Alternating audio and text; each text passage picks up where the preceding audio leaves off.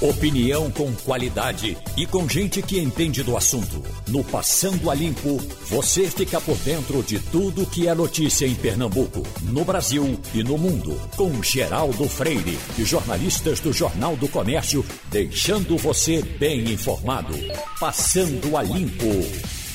Nós estamos começando o Passando a Limpo, que hoje tem Romualdo de Souza, Igor Marcel, Wagner Gomes e Fabiola Góes. Ô, Romualdo, é, a decisão de ontem do Supremo, eu tinha quase certeza de que o, o doutor Cássio Nunes Marques ia levar uma buchuda. Por que não levou?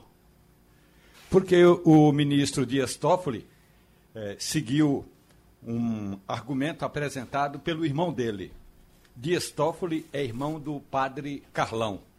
Padre Carlão, Antônio Carlos Dias Toffoli, é padre lá em São Paulo, e é um dos autores de um manifesto que foi divulgado pela Igreja Católica no interior de São Paulo, dizendo o seguinte: que o Estado brasileiro, que o Judiciário, toda vez que interfere nas ações da Igreja, desculpe, das igrejas, está inibindo a fé das pessoas.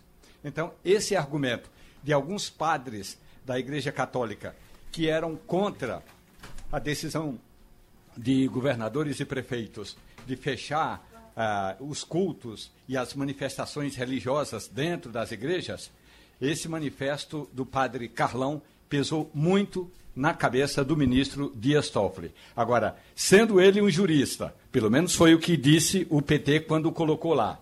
Sendo ele um jurista, pelo menos foi o que disse o Senado quando aprovou o nome dele, e não ter um argumento sequer, é, realmente isso é mais inquietante. Agora, a, é, é, verdade, foi uma surpresa, não se esperava que Cássio Nunes é, ou Nunes Marques recebesse um voto de apoio. Mas o padre Carlão pesa muito nas decisões tomadas pelo ministro Dias Toffoli.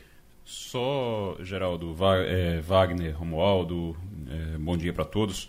Só uma, eu acho, para destacar, o que mais chamou a atenção nessa decisão de Toffoli foi exatamente ele não falar nada.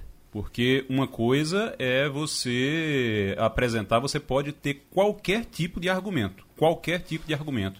Você pode ter tomar qualquer tipo de decisão e ele está livre lá para isso. Ele está lá para isso, para tomar a decisão. Agora você simplesmente para se eximir, talvez, de ou, ou para não, não questionarem você, você simplesmente dizer, não, meu voto é esse, eu não vou explicar não e deixa para lá, isso aí realmente não é uma atitude que se espere de um ministro do Supremo Tribunal Federal. Pareceu até um voto envergonhado, né? É, um voto envergonhado. Eu vou com o relator e. Vou votar aqui para não, pra não causar problema com meu é. irmão, e, mas eu não vou explicar, não, deixa para lá. Vai ver que a mãe dele é viva. Vai ver que ela ligou para ele e disse: Meu filho, não contrarie seu irmão. Ele... Então, então o Senado devia ter feito uma é. entrevista, ao invés de com ele, tinha, devia ter feito com a mãe dele. Ou não contraria a Bíblia. Só que, como disse Igor Maciel e Romualdo de Souza, os 11 ministros do Supremo Tribunal Federal estão ali para cumprir a lei, ou para interpretar a Constituição da República Federativa do Brasil. Né? Então, inclusive, não na sessão de ontem, mas na sessão de ontem e ontem, foi uma coisa surreal. Os argumentos que utilizaram a favor da da abertura dos templos, no caso, o Procurador-Geral da República, o Advogado-Geral da União e mais um advogado que eu esqueci o nome dele aqui, agora, foram argumentos completamente subjetivos. E o papel da Suprema Corte não é julgar subjetividades, é interpretar o que está na lei. O doutor em ciência política Adriano Oliveira já está na linha? E para que a questão permaneça ainda com o envolvimento do Supremo, Romualdo de Souza, o doutor Barroso eh, acionou o Senado Federal para que o presidente do Senado instale a CPI e a CPI vem aí. Então, por gentileza, abra a nossa conversa com o doutor Adriano Oliveira.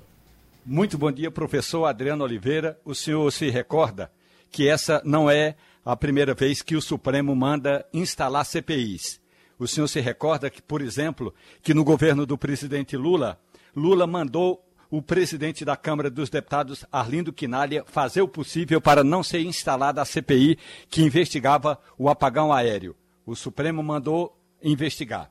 no, no, governo da presidente Dilma Rousseff, o Supremo Tribunal Federal mandou instalar a CPI exclusiva da Petrobras, que a presidente Dilma Rousseff não queria. A minha questão toda é a seguinte: ontem o presidente do Senado Federal disse à reportagem da Rádio Jornal que o momento político não é propício para fazer investigação, porque pode ser que a oposição aproveite essa oportunidade e faça da CPI um palanque político para 2022. Professor Adriano Oliveira. Bom dia, Romualdo. Bom dia, Geraldo todos da mesa. Romualdo, o presidente do Senado ele tem razão. Não é momento político para impeachment não é momento político para a CPI. Mas nós temos que destacar dois pontos fundamentais. O primeiro deles é que o presidente do Senado, que é um brilhante jurista, ele pode ter agido estrategicamente. Por quê? Como ele é aliado do presidente Bolsonaro, e o presidente Bolsonaro apoiou ele para o cargo, apesar ser um presidente que tem muitas qualidades, ou seja, Rodrigo Pacheco merece estar onde está, ele pode ter raciocinado da seguinte forma. Como existe uma jurisprudência no Supremo Tribunal Federal de sempre determinar a instalação de CPI, eu vou aguardar que o Supremo Tribunal Federal se pronuncie, ou seja, determine a instalação, e, consequentemente, eu não vou brigar com o presidente, consequentemente, eu não vou contrariar o presidente Bolsonaro. Então, o Rodrigo Pacheco pode ter tido esse raciocínio. Eu não vejo o Rodrigo Pacheco inocente, ou seja, comprou briga com os senadores para não comprar briga com o presidente. Eu prefiro considerar esse cenário. Como ele sabia, já que é um brilhante jurista, que sempre o STF determina a abertura de CPIs, ele aguardou o pronunciamento do Supremo Tribunal Federal. Quando o Rodrigo Pacheco diz, sabiamente, que não é momento para impeachment, não é momento para CPI, eu volto a dizer que ele tem razão. Mas aí, e para vocês podem pensar que até é uma contradição da minha parte, eu quero dizer que nós temos que analisar qualquer evento, qualquer atitude política a partir do processo. Até o instante, o presidente Bolsonaro, ele não cedeu. Veja que ele cede em alguns aspectos, mas em outros aspectos, e para mim, no principal, ele não cede. Qual o aspecto principal? Ele abandonar discurso negacionista da pandemia. Ele propôs diálogo com os governadores que já estão no limite da sua capacidade de enfrentar a Covid-19. Mas o presidente Bolsonaro não faz. Inclusive, essa semana ele esteve em Chapecó, teve um discurso que não estava de acordo com a realidade, porque na cidade foi feito lockdown e que na cidade nós não podemos dizer que foi o, o, tratamento preventivo que permitiu, abre aspas, um certo controle da pandemia, e ele fez um discurso em que as pessoas acreditaram no discurso, mas que era um discurso que não correspondia à verdade. Então, quando o presidente do Senado diz que a CPI vai tumultuar o governo Bolsonaro, ele está coberto de razão, vai tumultuar. O presidente Bolsonaro ele adquiriu agora mais um ator para pressioná-lo. Você tinha o mercado, você tinha o Centrão, você teve ressentimentos militares e agora a CPI no Senado Federal. Só que por que eu sou favorável à CPI? Pelo fato de que a CPI, por ser mais um instrumento de pressão, pode fazer com que, e é isso que nós precisamos, que o presidente Bolsonaro ceda, que o presidente Bolsonaro abandone o discurso do confronto, abandone o discurso negacionista. E há uma questão fundamental, Romaldo. Agora que você vai ver a força do centrão. O presidente Bolsonaro, ele tem duas alternativas ou ele negocia com os senadores, ou ele negocia com o Centrão e não é entregando Ministério da Articulação Política, sabendo que nosso orçamento é impositivo, então eu não preciso ninguém fazendo nenhum tipo de articulação para mim, porque os deputados vão ter direito às emendas. Ele agora vai ter que discutir ministérios reais. Ministérios reais que eu chamo é ministérios que têm orçamento, como o Ministério da Saúde, como o Ministério da Educação, como o Ministério da Integração Regional. E veja que o presidente Bolsonaro ainda tem um outro problema. Estamos no mês de abril, já em meados, e não temos um orçamento aprovado. E, segundo a imprensa, o ministro Paulo Guedes quer cortar nas emendas do, dos parlamentares. Ou seja, o presidente Bolsonaro continua imerso num turbilhão, com muita pressão. Igor Marcel?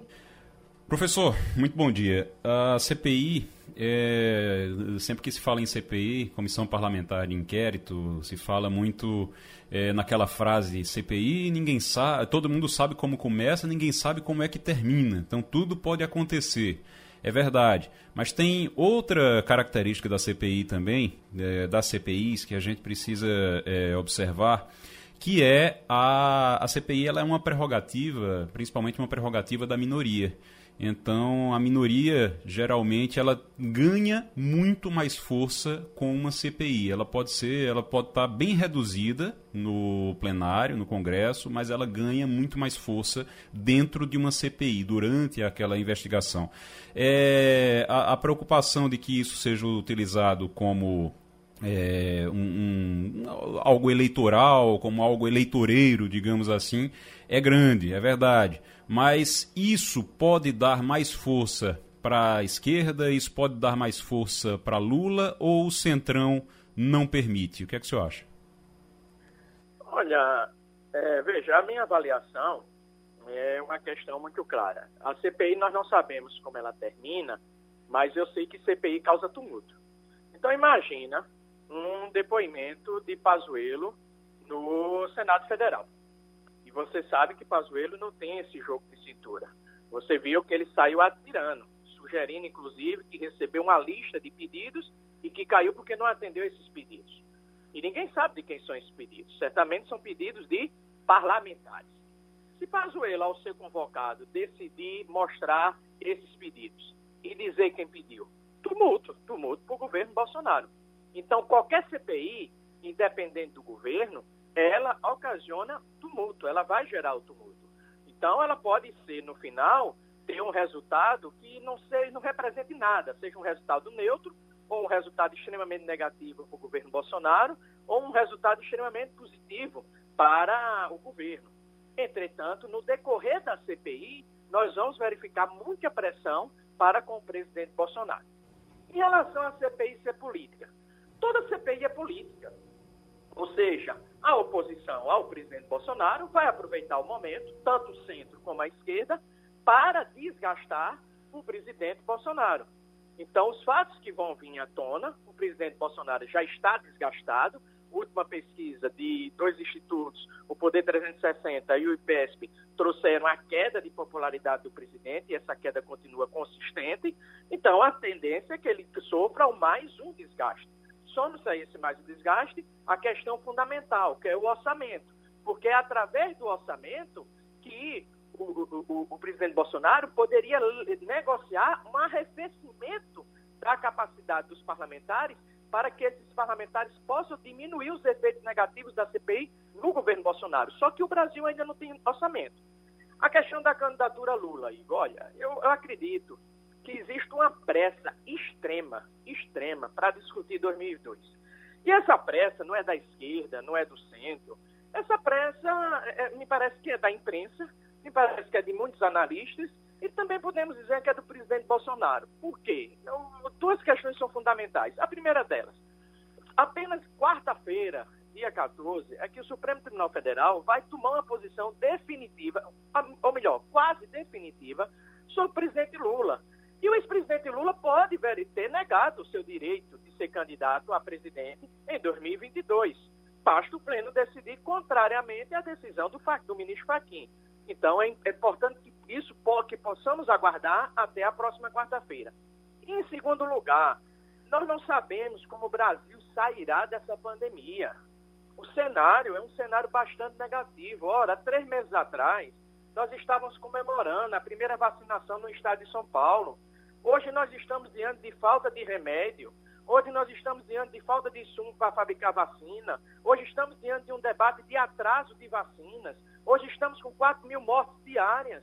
Então, como é que o eleitor vai sair dessa, dessa, dessa conjuntura? Como é que esse eleitor vai chegar nessa eleição? Vai chegar um eleitor muito revoltado? Vai chegar um eleitor propenso a votar novamente no PT? Um eleitor que vai abandonar o PT e vai abandonar Bolsonaro e votar no centro?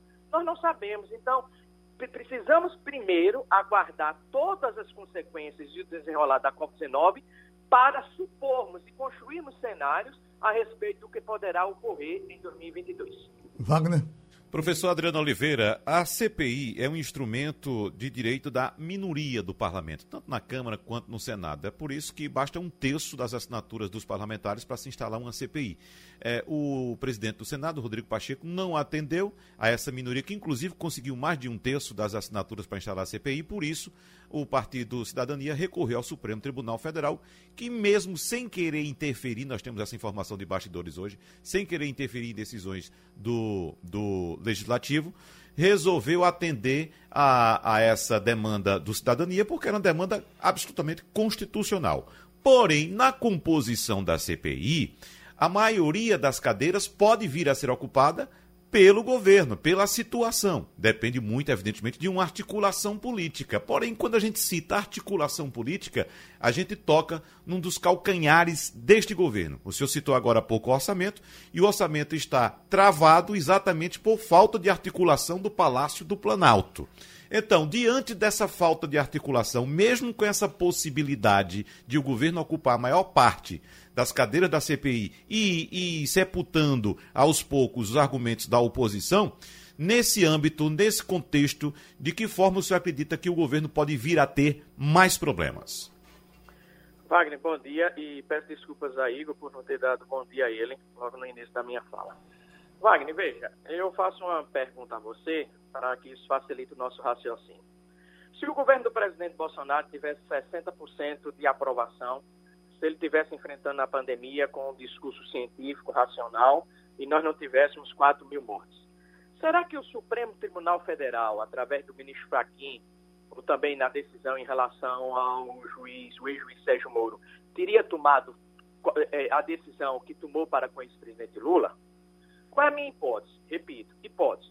O STF só se posicionou favorável ao ex-presidente Lula né, tanto no que condiz a Sérgio Moro, como no que condiz ao o, onde deveria ser julgado o ex-presidente em Curitiba e São Paulo, em virtude da falência do governo Bolsonaro.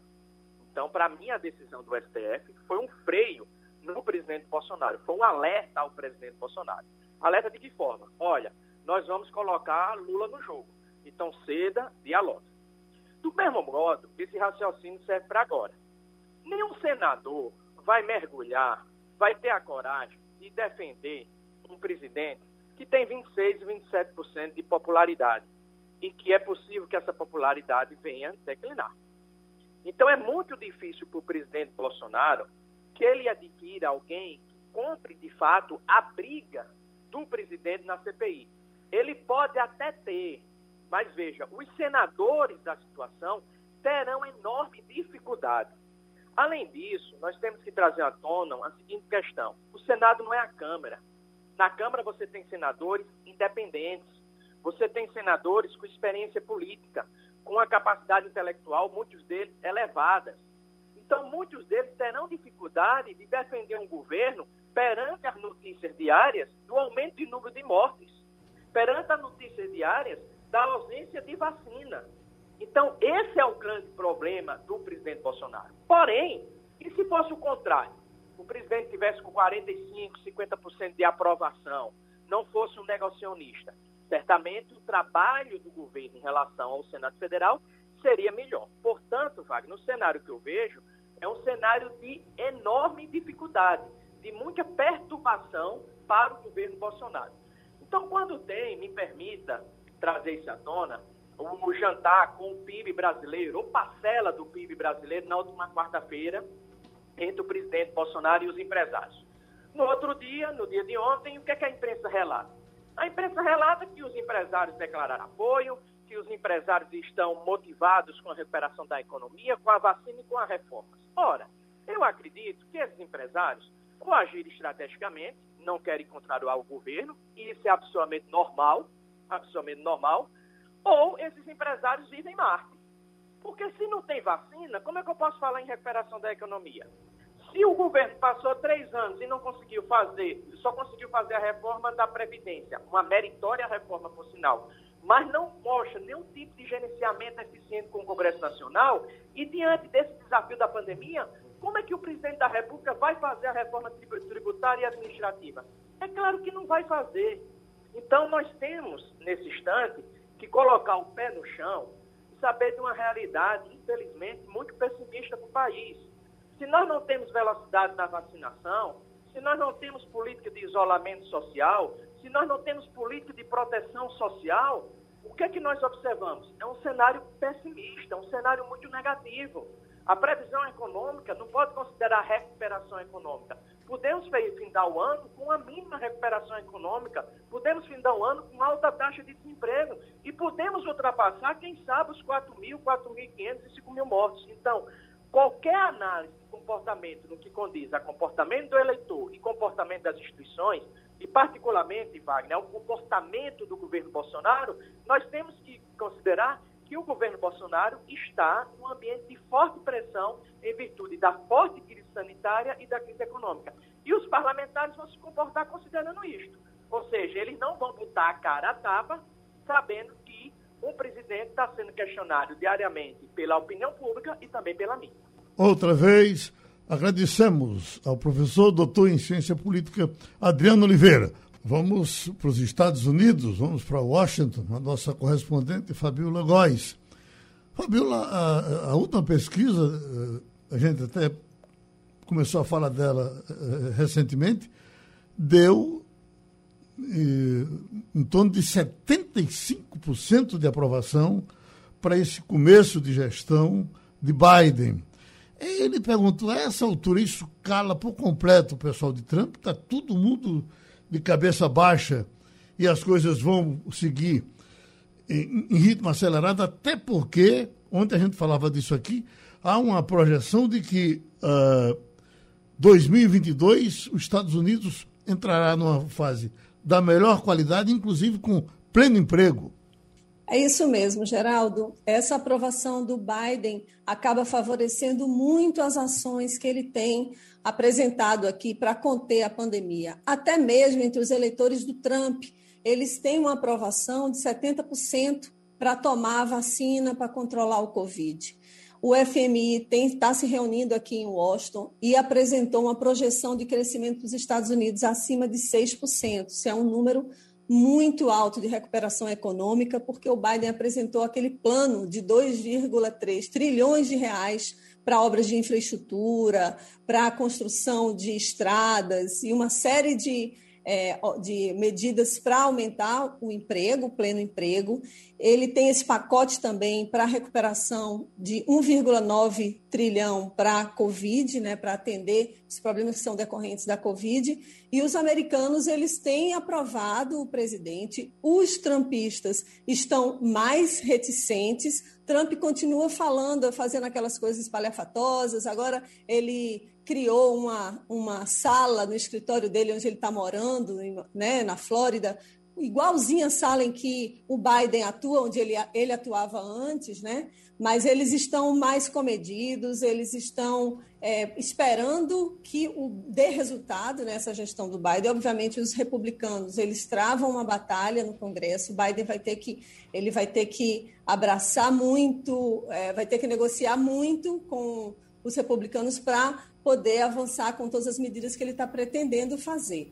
Uhum. Ontem, ele apresentou uma série de medidas para controle de armas aqui nos Estados Unidos, que, para ele, isso significa uma epidemia, a quantidade de número de mortos em decorrência de ataques com armas. Né? Ontem mesmo, no dia em que ele assinou essa série de medidas, teve mais uma, um, um atentado, né? Um, um, na verdade, foi um, um atirador ele disparou contra cinco pessoas, matou uma pessoa num local de trabalho no Texas. Teve aquelas mortes que a gente noticiou no Colorado. Teve também, é, e, assim, nos últimos anos a gente vem presenciando né, a quantidade de massacres e atentados que existem. E aí, algumas medidas que ele apresenta. Aqui nos Estados Unidos, eles não discutem o uso de arma ou não, porque eles são uma população que defende o porte de arma, que a pessoa possa se defender. Mas ele está determinando algumas medidas que vai atrapalhar que pessoas que, este, que tenham algum problema mental tenham acesso a essas armas. Né? Eles estão ampliando para que as pessoas sejam investigadas, ampliando a investigação do FBI, que é de três dias para dez dias, né, para investigar a vida da pessoa, porque hoje em dia eles têm três dias para investigar. E se não investigou e, e, e não deu, deu, tempo de investigar, o vendedor da loja pode vender a arma para a pessoa. E agora esse prazo vai para 10 dias. Tem um kit armas também que as pessoas compram aqui nos Estados Unidos e aí não tem o registro de série dessas armas, então fica difícil o controle dessas armas. Ele vai dificultar isso também, ele vai enquadrar isso daí como uma forma de, que, de pressionar mesmo a legislação, de, de ter uma determinação para que isso seja possa ser rastreado, né? Então é uma preocupação grande aqui nos Estados Unidos. O Biden tem apresentado essas medidas. Essa medida de arma, por exemplo, vai enfrentar uma resistência entre os republicanos, né, principalmente entre os eleitores de Trump, mas isso é uma medida que para ele é necessária, extremamente necessária, que é uma epidemia que se vive aqui nos Estados Unidos. Wagner? Ô Fabiola, a gente fica cada vez mais impressionado e também com muita inveja da velocidade de vacinação aí nos Estados Unidos, né? Observe que 20% da população americana já está totalmente imunizada, ou seja, já tomou a segunda dose da vacina. 20%. Eu estava vendo também esta semana um ônibus de vacinação circulando por Nova York. Vai um ônibus passando pela cidade circulando para oferecer a vacina às pessoas. Então, Fabiola, o que é que se pretende agora, já que o, os Estados Unidos estão com essa velocidade?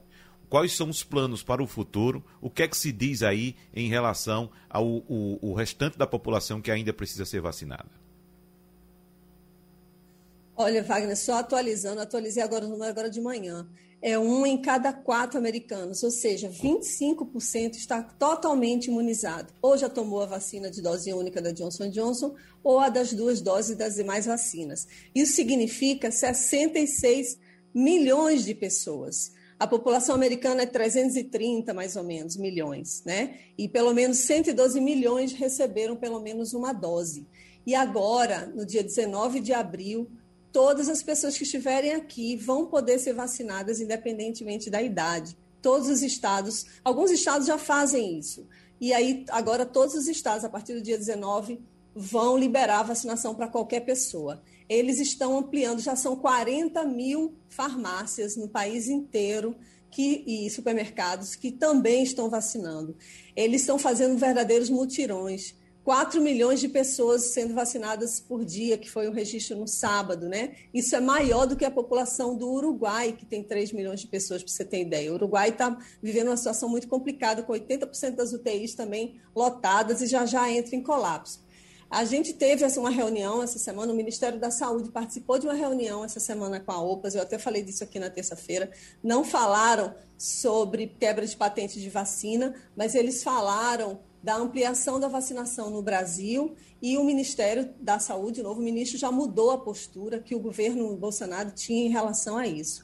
Eles se colocaram à disposição, né, o Brasil se colocou à disposição do consórcio Convax e da OPAS, né, que é um braço da OMS, para distribuir vacinas para o mundo quando a população brasileira tiver vacinada. Ou seja, a gente já está pensando grande, o que é um bom um bom indício né, de que o governo brasileiro agora talvez tome o rumo aí da vacinação, porque o Butantan Fiocruz tem capacidade de vacinação. E aí o que eu vejo aqui nos Estados Unidos, né, assim, eu vejo todo dia eu tenho uma notícia de alguém, um pai de alguém, a mãe de alguém que morreu aí no Brasil, e os números estão batendo cada dia mais, assim, recordes e recordes de mais de 4 mil mortos. E aqui a gente não ouve mais falar tanto do número de mortos, porque quando eu cheguei aqui em dezembro, era esse número que a gente tinha, mas agora a gente está em abril e é menos, são menos de, de mil, menos de 700 mortos por dia, e eles estão acelerando a vacinação. Então, Nova York já está com a vida praticamente normal. Aqui em Washington não está ainda completamente, porque a partir de dia 19 de abril é que eles vão começar a abrir para todo mundo. Mas já tem uma certa normalidade, mais gente nas ruas. Por outro lado, isso também gera uma preocupação. O doutor Antônio Fauci, epidemiologista, ele está preocupado com o surgimento de uma nova onda, dizendo que é para as pessoas também que já tomaram vacinas não relevarem, assim, continuarem usando máscaras, que é para conter esse vírus. Agora, realmente, como você falou, dá uma inveja enorme assim, pensar que no Brasil a gente está numa situação como essa. Né? Igor Marcel. Fabiola, bom dia. A gente tem é, aqui uma repercussão grande sobre a, a CPI que o Senado foi obrigado a, a, instalar, vai ser obrigado a instalar. Isso repercute aí de alguma maneira, já que tem a ver com a pandemia e o Brasil está chamando tanta atenção negativa, infelizmente, em relação à pandemia? Bom dia, Igor. Tem sim, viu? Hoje a CNN, eles distribuem né, para quem assina a CNN, é, na verdade, e-mail, você se cadastra e a primeira notícia deles do dia é exatamente essa, que o presidente Jair Bolsonaro, né, eles vão, é, na verdade, o Barroso abriu, né, determinou a abertura de uma CPI para investigar né, o porquê que a gente está nessa descontrole da Covid no Brasil e o Senado vai ter que abrir essa CPI, Câmara vai ter que abrir essa CPI. Então, a, a, repercussão é grande aqui nos Estados Unidos. A CNN quase todo dia noticia matéria negativa do Brasil, colapso nos hospitais, falta de controle. Então, a condução brasileira tem sido um modelo negativo né, para o mundo. Né? Nós somos, o, depois dos Estados Unidos, é o país onde mais pessoas morreram. A gente está caminhando para 500 mil pessoas, como os Estados Unidos tem né, mais de 500 mil pessoas. Então, o descontrole da pandemia está sendo alvo dessa pandemia, está repercussão grande aí no Brasil, isso enfraquece o governo do presidente Bolsonaro, vai criar mais conflito ainda na Câmara e no Senado, no momento que a gente já devia estar discutindo outras coisas, e aí a gente fica atrelado né, a essa má condução. E então, aqui nos Estados Unidos, eu já que também não é o país, tem tem repercutido essa notícia e de uma maneira muito negativa. Né? Sempre o Brasil agora está, de novo, na vanguarda aí dessas notícias negativas em relação ao Covid. A gente poderia estar numa situação maior.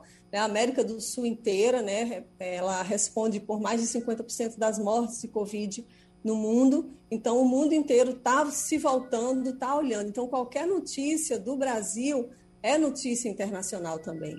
Bom, deixa eu dar um abraço aqui em Fabiola Góes, porque nós já temos na outra linha o presidente da Caixa Econômica Federal, Pedro Guimarães, ele está esperando há algum tempo. É, primeiro, a nossa, a, a, o nosso é, desejo de que a, a, Caixa funcione. Me parece que ontem começou já os pagamentos. As informações é, são relativamente positivas, né? não, há, não há reclamação para se fazer com relação a essa nova arrancada da Caixa e os pagamentos. Ai, não, são pagamentos que eram muito esperados. A reclamação não é sobre os pagamentos, a reclamação é sobre a quantidade de pessoas que vai receber, que é bem menor do que recebeu nos últimos é, auxílios, no, no, nos últimos meses. Você tinha em torno de 68 milhões de beneficiários nos, nos é, pagamentos anteriores e agora você diminui isso em quase 20 milhões. Você vai para 40 milhões, 48 milhões mais ou menos. Então, você tem uma reclamação em relação a isso e uma reclamação em relação ao valor também, que o valor era de 600 reais, alguns é, chegavam a receber 1.200 se fosse mulher e fosse chefe de família e, e, e, fosse mulher.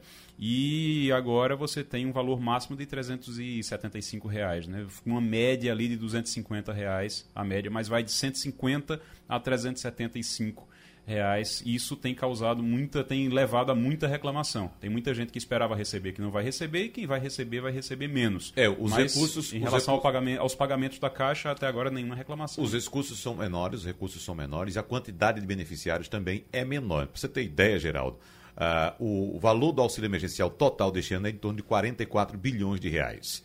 O auxílio emergencial do ano passado pagou 44 bilhões só na primeira parcela. Pra você ter ideia. Então vamos para Brasília e Romualdo de Souza puxa a nossa conversa com o presidente da Caixa Econômica, Pedro Guimarães. Romualdo. Doutor Pedro Guimarães, muito bom dia para o senhor. Ontem à tarde, doutor Pedro, eu estive na agência da Caixa Econômica Federal, ali na cidade de São Sebastião. Agora, tinha muita gente na fila. O que está acontecendo na sua avaliação? As pessoas não estão conseguindo ter acesso ao aplicativo da Caixa no smartphone ou, mais uma vez, houve problema no aplicativo e aí as pessoas têm que ir direto à agência da Caixa? Pedro. Olha, é, bom dia.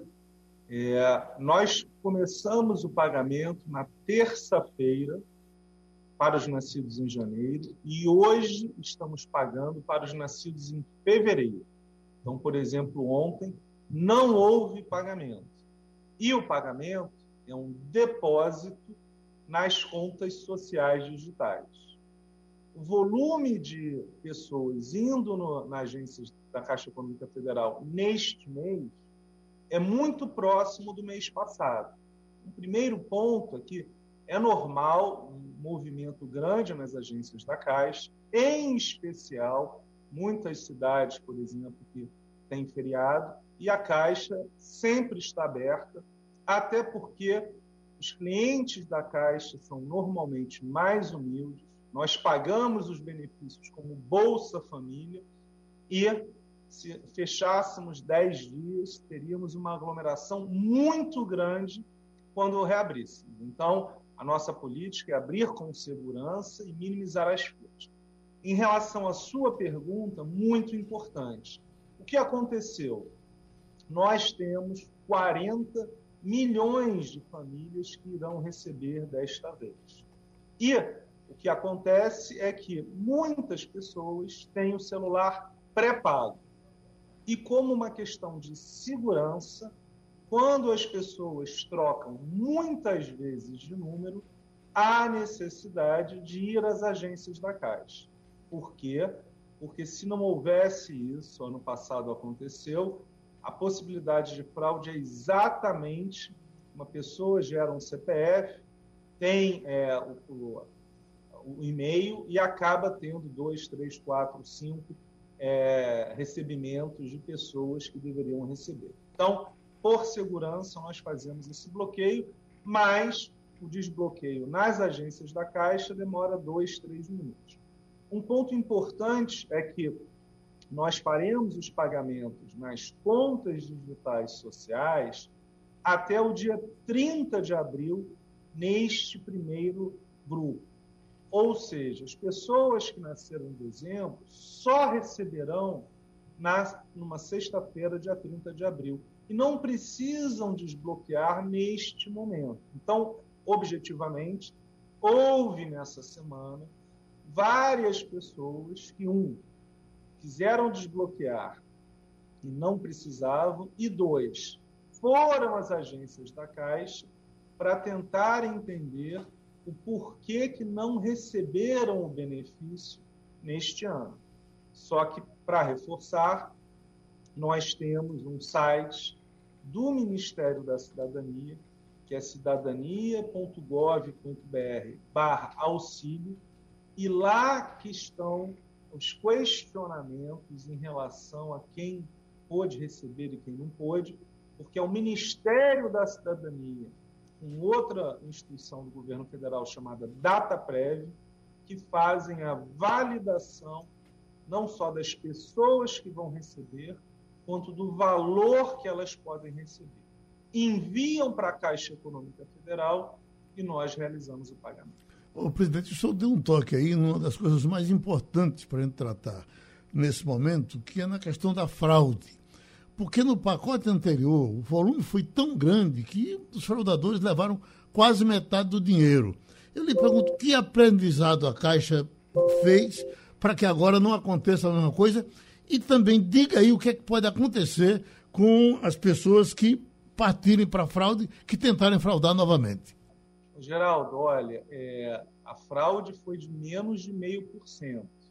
Esses são os dados matemáticos. Então, esse é o valor real, meio por cento. Né? Não vi nenhum número maior do que meio por cento, nem de perto. Em, dinheiro foi quanto?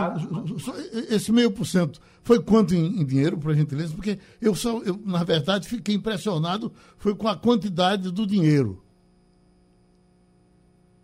Isso. O meio por cento, menos de meio por cento DNV, mas se eu não me engano, foi alguma coisa de algumas centenas de milhões de reais. Uhum. É, se não me engano, 120 milhões. Eu não tenho o número certo, Sim. mas a Dene vai olhar, foi menos de 200 milhões de reais que é, foram bloqueados. Então, tem um outro ponto importante. Na verdade, os valores muitas vezes foram bloqueados as pessoas não conseguiram sacar. Então, existe uma diferença entre uma fraude onde o fraudador consegue tirar o dinheiro do banco e ele não consegue tirar o dinheiro do banco.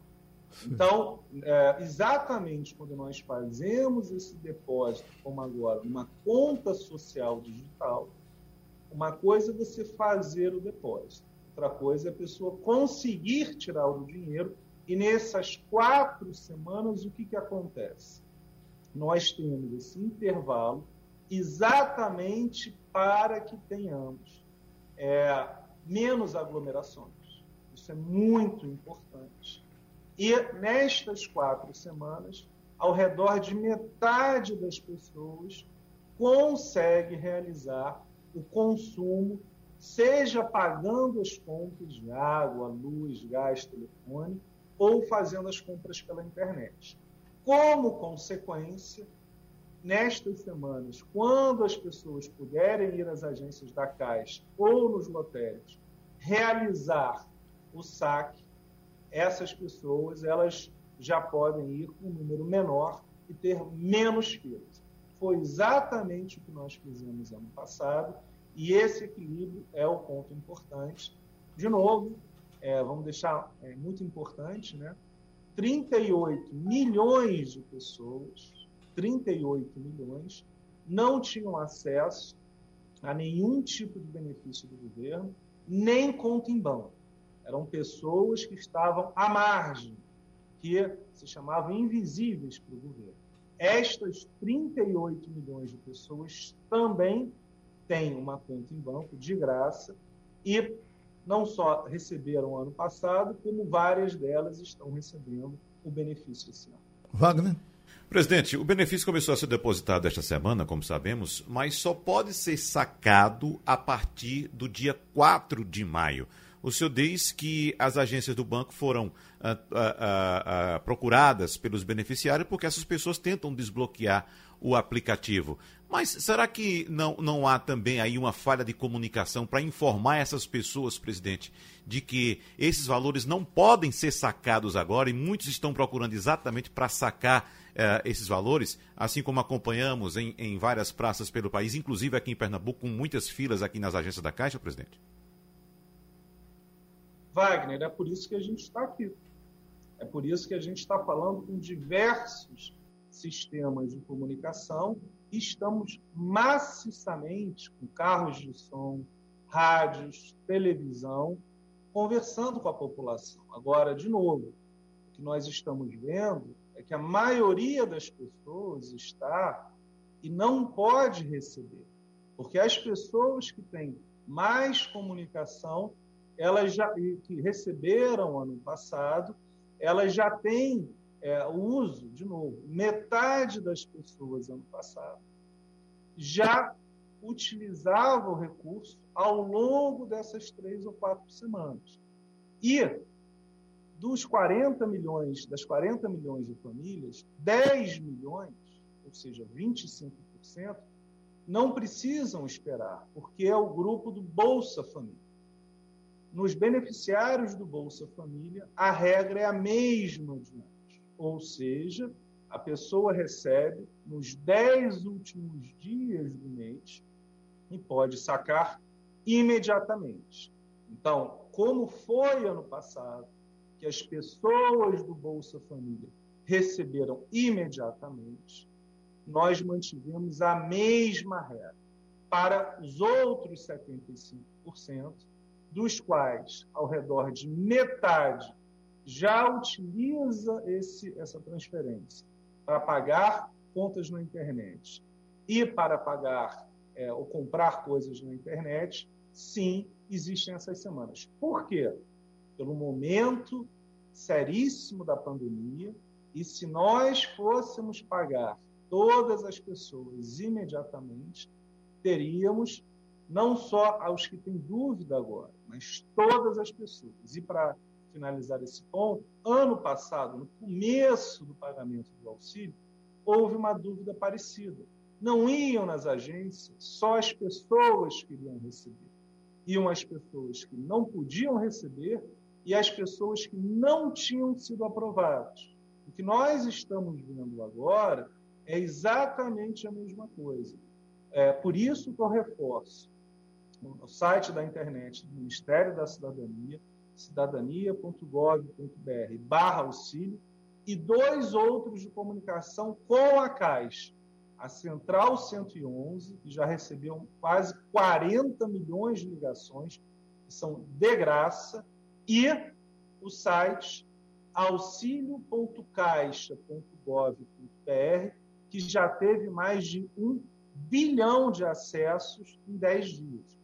Então, mais de um bilhão de vezes as pessoas é, tiraram suas dúvidas. Agora, várias delas ou não puderam acessar, e aí vão às agências, ou não ficaram satisfeitas. Então, nós estamos agindo para reduzir ao máximo as filas.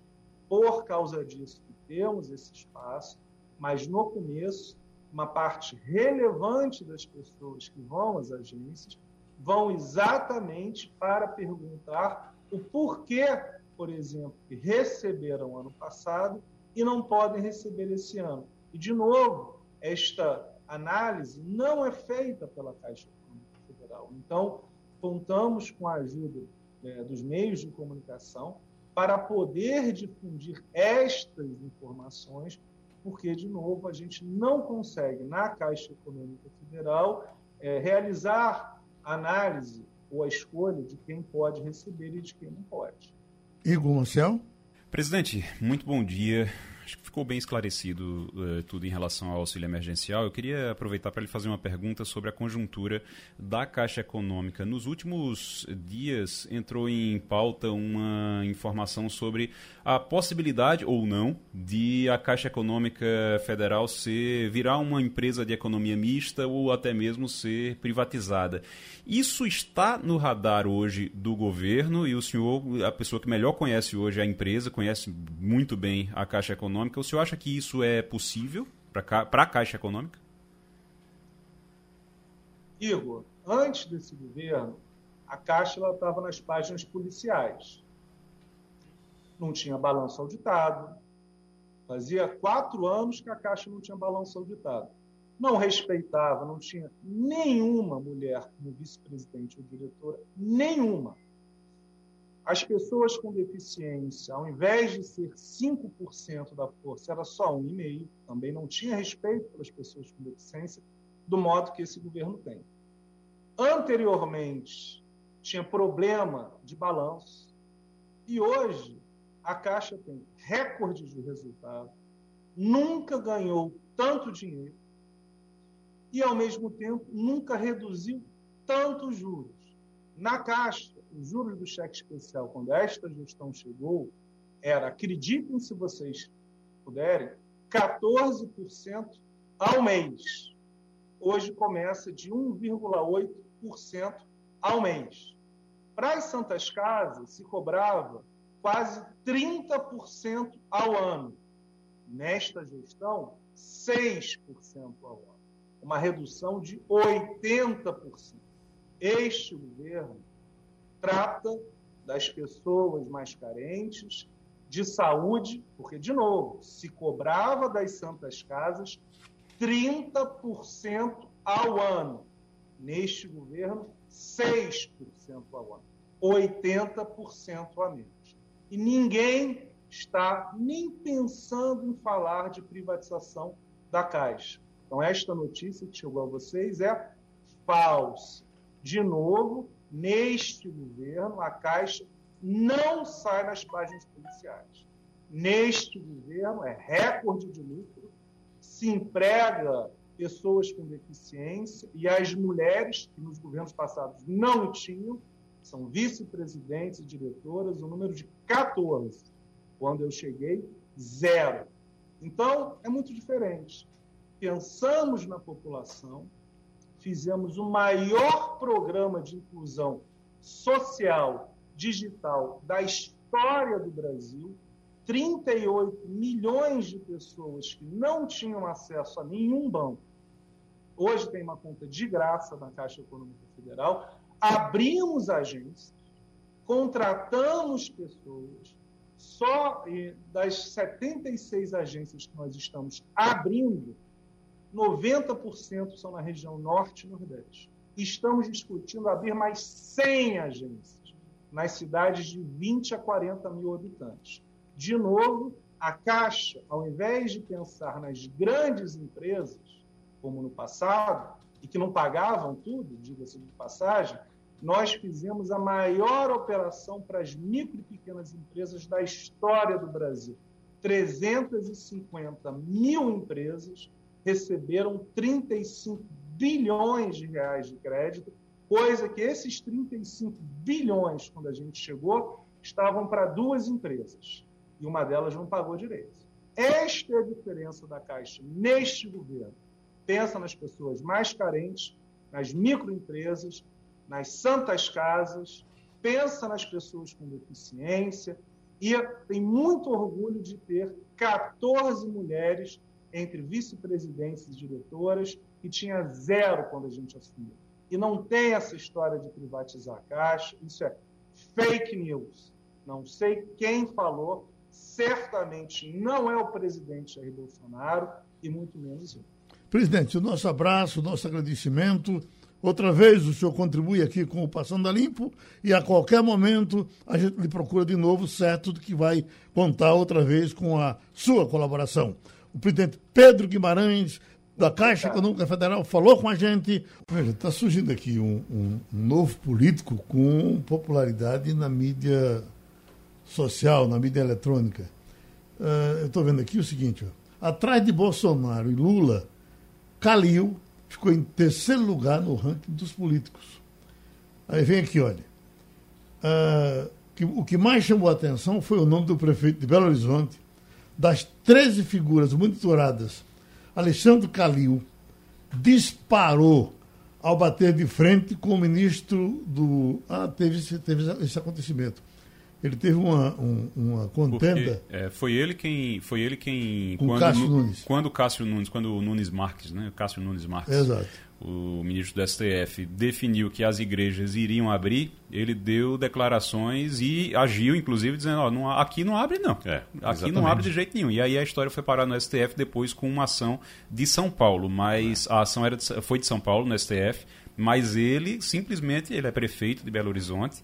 Lembrar que o Calil ele foi reeleito agora em 2020 no primeiro turno com uma facilidade 80, imensa. Foi 80%, foi? É, foi perto de 80%. é nem coisa... graça a eleição. E ele é. é. e ele é hoje um dos cotados para ser vice de Lula em 2022. Então, fala-se nisso, ele nega e Lula também nega, mas uhum. fala-se nisso dentro do PT. Ele apareceu com 45,9 pontos na frente de possíveis presidenciáveis como Ciro Gomes, que teve 36, Huck, 27, Sérgio Moro, 23, eh, João Dória, uh, 19. Isso é popularidade digital, não é isso? Digital. digital. É isso digital. é muito sazonal também, Geraldo. Aí, uhum. como o Igor bem falou, uh, pelo fato dele ter entrado nessa contenda aí com, com o ministro do Supremo Tribunal Federal, ele dá uma disparada, assim como Lula, por exemplo. Logo depois que saiu a decisão favorável a Lula, Lula deu uma disparada nas mídias sociais, passou inclusive Jair Bolsonaro, que era o líder desde o começo nessa corrida digital, né? mas agora, por exemplo, Lula deu uma arrefecidazinha, ficou um pouquinho calado, aí já, já está empatado e desceu um pouquinho e já, já está empatado com Jair Bolsonaro, que continua em segundo lugar, mas uh, num, é, é, perde numericamente, mas é, é, na margem de, de erro estão é, empatados. Essas medições elas, elas levam em conta também uma coisa chamada tração, né? Que você faz o, o a Bytes é que faz muito isso com o nosso colega Manuel Fernandes faz muito isso, uhum. que é a, eles medem a tração. Então, tração é o seguinte, é quando você publica alguma coisa e o quanto aquilo repercute. Uhum. Aí é, Bolsonaro tem uma tração alta, Lula tem uma tração muito alta também. Então você publica alguma coisa, você diz um A ali, qualquer coisa que você, que você publica vai repercutir, vai se espalhar ali com grande, grande é, é, é força. É exatamente Eu, isso. Tem um amigo meu que dizia que uh, na política uh, do Recife, de Pernambuco, o juiz é o prefeito do Recife e os outros são os bandeirinhas. Então, o, o, o, debate das 11 horas, Igor vai participar também, vai se falar dos 100 anos, dos 100 anos, dos, dos 100 dias de João Campos. Aí, a pretensão já é essa, que vocês vão falar dos 100 dias de João Campos, é. uh, os 100 dias dos outros, como foram os, os, os na região metropolitana? Alguma surpresa? Rapaz, Raquel Lira permanece. Bom, para falar dos famosos, Raquel Lira permanece bem, Caruaru. Raquel né? Lira permanece bem, está nessa é, pendenga por conta da pandemia, então você tem uma, uma dificuldade para os prefeitos também por conta da pandemia. Miguel Tem Coelho já muita... se assume como candidato a governador. Miguel Coelho já, ele não assume oficialmente, mas a gente já ouviu, por Uhum. exemplo, de Raul Henrique, é o presidente do, do MDB estadual, dizendo que Miguel, quando foi conversar com ele agora, essa semana, foi conversar com, com o Raul e disse a Raul, olha, eu pretendo ser candidato. Então, estou Uhum. avisando logo ao partido, porque eu pretendo ser candidato ao governo do Estado. Se preparem aí para ver como é que a gente vai fazer isso. Se vai fazer convenção, o que é que vai fazer. Então, Uhum. O prefeito de avisar. Jaboatão manteve o ritmo dele? Seguinte, prefeito de Jaboatão tem até uma informação de bem quente agora em relação a isso. O Anderson Ferreira, ele teve ontem com o Queco do Armazém, que é o prefeito do Cabo de Santo e esse é Agostinho. cristão novo na história. né? E é cristão novo, mas é, eles são do mesmo partido. E ele está visitando outros prefeitos, o Anderson Ferreira, e a informação que eu tenho é que ele está em plena campanha também. Ele, pra, é, é, internamente, conversando com, com o pessoal, ele já disse que está o tá em professor Lupécio campanha. disse que quer ser governador também. O professor Lupécio também está tá falando nisso, mas a possibilidade é um pouco menor. Às vezes tem alguns que jogam ali e colocam porque eles precisam negociar para 2022 como é que vai ser. Então eles se jogam como candidato para você depois convencer eles a, a, desistir. Então pode ser o caso do professor Lupécio, apesar de que ele tem todo o direito também de ser candidato se ele quiser. E tem também uma coisa que aconteceu essa semana que a gente precisa ficar observando, que é Marília Reis. Marília Sim. Reis está no PT. O PT provavelmente vai fazer uma aliança com o PSB. Isso está muito encaminhado, está bem encaminhado, está tá sendo construído essa aliança do PT com o PSB. E Marília Reis, que quer ser candidata a governadora, não vai poder ser candidata pelo PT. Então é provável que ela force uma expulsão ou tente negociar uma saída, porque os, adversa os adversários, não, os, os inimigos, os futuros colegas dela na oposição, os colegas dela na oposição ao governo do, do PSB, eles já estão se movimentando. Você já vê Raquel se movimentando, você já vê Miguel e Anderson se movimentando muito e Marília está presa no PT. Então Marília tem que resolver a vida dela cedo ir para algum outro partido, negociar para poder entrar nessa discussão. A gestão de Ives Ribeira, nova gestão em Paulista, já pegou ritmo? Pegou ritmo também, tem algumas dificuldades ainda. Paulista é uma cidade bem, é, é, bem difícil assim de você. Não é uma cidade fácil de, de, se administrar, é uma cidade com muitos problemas, com muitas dificuldades. Mas Ives Ribeiro está saindo bem, ele tem muita experiência, né? tem uhum. muita experiência, ele sabe como lidar com isso. Politicamente ainda está ali meio que está tá, tá começando 100 dias. É bom a gente dizer sempre, não é não é muito para uma gestão, é pouco. Antigamente a gente contava, ah, 100 dias, ah, o que foi que já foi feito em 100 dias? E num circo pegando fogo desse dá. como está, né? Num, ainda mais com uma pandemia, então uhum. às vezes não dá. Tanto que uh, eu lembro que Raquel Lira, quando foi eleita a primeira vez, em 2016, ela, eu lembro de uma frase dela que eu nunca esqueci. Ela disse: Olha, gente, é o seguinte, não me cobrem com 100 dias, não. Isso no, no dia da, da, da, da, posse. Ela disse: Não me cobrem com 100 dias, não, que 100 dias não dá para fazer nada. Me cobrem com 180, pelo menos. Uhum. É.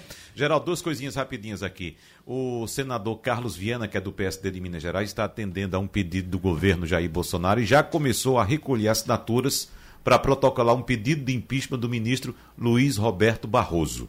O ministro Luiz Roberto Barroso foi quem determinou que o Senado instale a CPI da pandemia, que vinha sendo travada por Rodrigo Pacheco, como nós sabemos. Rodrigo Pacheco é o presidente do Senado. Agora, veja só, é, é interessante, é só para criar um factóide mesmo, né? porque Luiz Roberto Barroso acatou um pedido do Cidadania. Cumpriu, é, cumpriu a lei. Né? Cumpriu a lei, o que está escrito na lei. E outra coisa, Luiz Roberto Barroso, ele monocraticamente não determina, até porque esse, esse, essa, essa determinação, digamos assim, Luiz Roberto Barroso, ainda vai passar pelo plenário do, do Supremo Tribunal Federal. Então, se o governo quer é, é, promover o impeachment do Luiz Roberto Barroso, vai ter que promover o impeachment da corte inteira, já que a corte inteira tende também a atender esse, esse movimento de Luiz Roberto Barroso. E né? sem cabo e soldado, como, disseram, como disseram em determinada oportunidade lá atrás, uhum. até porque os militares também estão pulando fora do governo.